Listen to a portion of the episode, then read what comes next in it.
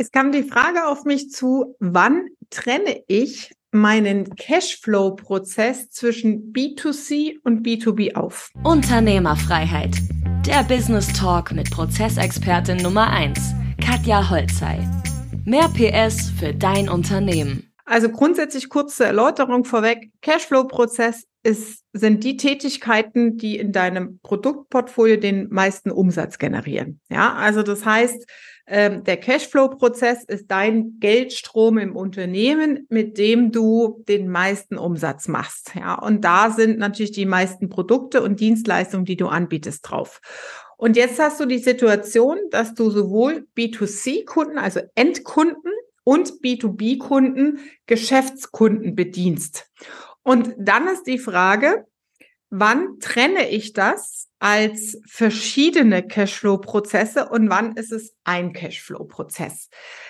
Ich möchte mal in ein paar Beispiele reingehen, ähm, auf welche Branchen und ähm, ja, Anwendungen das, das zutrifft.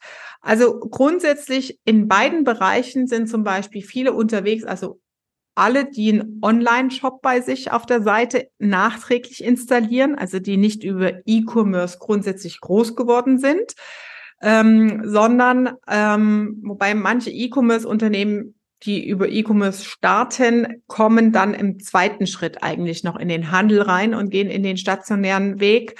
Ähm, dann sind es auch zwei Prozesse. Also alles, was neu jetzt zusätzlich in der Online-Welt unterwegs, wenn du sagst, du willst einen Online-Shop aufmachen. Wir haben Kunden, äh, diese Nahrungsmittelproduzenten, ähm, verkaufen halt an Großhändler ähm, und äh, große Betriebe und äh, gelabelt natürlich auch und auch an Endkunden. Wir haben genauso gut metallverarbeitende Produktionsunternehmen als Kunden, die auch auf der Homepage ähm, an Endkunden verkaufen und Großunternehmen Aufträge haben für Kleinserien sämtliche Zulieferbetriebe, die in einer ähnlichen Konstellation unterwegs sind, Großhändler, die auch lokal, regional oft Einzelabverkäufe machen. Und bei Bauunternehmen sind das dann Unternehmen, die beispielsweise, wenn du äh, Fenster und Türen einbaust, halt äh, sowohl äh, Geschäftsgebäude hast, also B2B-Endkunden, als auch den Einzelhausbesitzer, ähm, ähm, Einfamilienhausbesitzer, ähm, der am Ende der Endkunde ist. Ja, also da hast du auch Geschäftskunden und ähm, Privatkunden gemischt. Also ob du Türen, Dächer, Fenster als Bauunternehmen bei Häusern ist es tendenziell eher nicht gemischt. Dann ist es, wenn dann ein Großunternehmen. Ähm, aber so äh, Gewerke im Baubereich, äh, die sind oftmals auch gemischt. So, wann trennst du jetzt den Cashflow-Prozess? also, grundsätzlich ist es so, dass ich ein Freund von Einfachheit bin. Einfachheit in Prozessen, im Verständnis ähm, für den Kunden und natürlich auch für die Mitarbeiter, die Dinge zu bedienen. Das heißt, ähm, nicht unbedingt äh, Komplexität reinzubringen. Und daher würde ich mehrheitlich dafür plädieren, es über einen Cashflow-Prozess zu betrachten. Einfaches Beispiel ist bei den Bauunternehmen, Fenstertüren, Dächer und so weiter. Da ist es völlig irrelevant, ob es ein B2B, also ein Geschäftskunde ist, ein Gewerk, eine Halle, ein Bürogebäude, das dich beauftragt. Es ist relevant, wenn es ein Hochhaus ist und die Stückzahl sich im 500er Fensterbereich zum Beispiel befindet, dann ist es nochmal eine andere Nummer.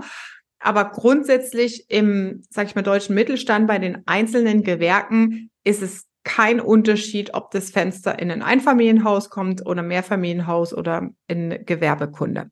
Und dann ist es definitiv der gleiche Cashflow-Prozess. Das heißt, die gleichen Abläufe von Kunde fragt an, ähm, bis Kunde zahlt seine Rechnung. Also die ganze Prozesskette durch. Ja, auch die Installierung vor Ort beim Kunden ist der gleiche Workflow, ja, die gleiche Arbeitsabfolge. Wann ist es dann ein Unterschied? Der Unterschied kommt dann rein, wenn der B2B-Prozess in der kompletten Abwicklung ein vollständig anderer Prozess ist als beim Endkunden. Beispiel E-Commerce, ja, oder du installierst einen Online-Shop auf deiner Seite dann ist im B2B-Bereich der Workflow meistens so, dass du über einen Einkäufer gehst, also auf der anderen Seite bei deinem Kunden, dass du Vertragsverhandlungen führst über große Volumina und Stückzahlen und ähm, der Endkunde bestellt ein Stück bei dir im Laden, vielleicht zwei. Ja, das heißt, der Prozess der Vertragsverhandlung, ähm, des Einkaufsvolumens, meistens ist es sogar auch noch offline auf irgendwelchen Messen, wo geordert wird. Im Textilbereich laufen die Orders ja ein halbes Jahr vor, im Vorlauf, ein Jahr zum Teil.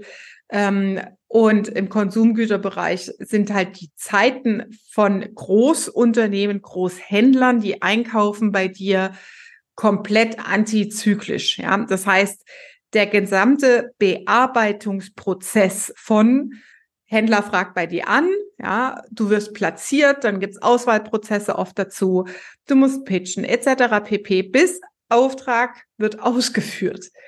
Ist ein komplett anderer Ablauf als ein Kunde setzt was, klickt drauf, online in deinen Warenkorb, bestellt das, bezahlt das und das Ding ist fertig.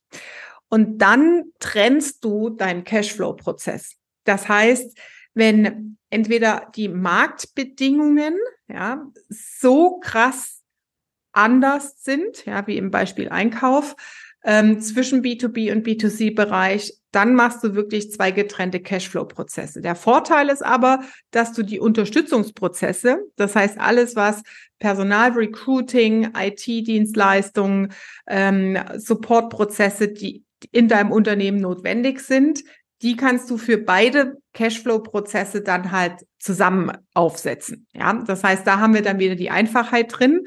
Ähm, aber oben in den Kompetenzen muss er auch alleine überlegen, jemand, der mit einem, bei einem Großhändler am Einkaufstisch sitzt und verhandelt, hat andere Kompetenzen als Mitarbeiter als im E-Commerce-Bereich, wenn du den Endkunden über einen Online-Shop bedienst, wo du eigentlich nur mit Zahlen arbeitest, den Kunden physisch gar nicht siehst und auch gar keine Vertragsverhandlungen führst. Die Preise über Mengengerüste sind ja auch komplett anders bei großen Volumen. Ja, also das könnte zum Beispiel ein Indikator sein, wenn du ähm, Preisstaffelungen deiner Stückzahl hast, ähm, in deinem Auftragsvolumen an, im B2B-Bereich zu sagen, okay, da lohnt es sich mal hinzuschauen, ob das tatsächlich ein getrennter Cashflow-Prozess, also ein anderer operativer Workflow ist als bei ähm, B2C, also beim Endkundengeschäft. Ja, und wie gesagt, grundsätzlich bin ich ein Freund von Einfachheit. Das bedeutet, im Idealszenario hast du halt einen Wertschöpfungsprozess, einen Cashflow-Prozess zu deinen Produkten, wo halt Kunde fragt an, bis Kunde zahlt, alle Tätigkeiten drauf sind und untergeordnet zuarbeiten dann die Unterstützungsprozesse, auch einheitlich für deinen Cashflow-Prozess.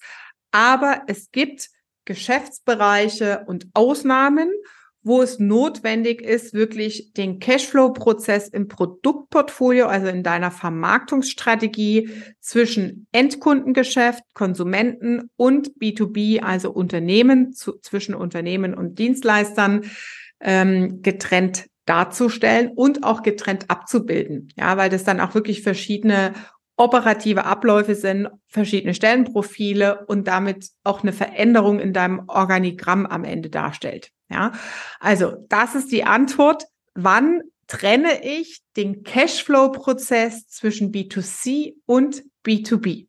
Wenn du eine konkrete Frage dazu hast und sagst, bei mir, Katja, ist das so, so und so, dann schreib das doch gerne an die Kommentare. Im Podcast kannst du gerne schreiben an hallo at katjaholzeit.com.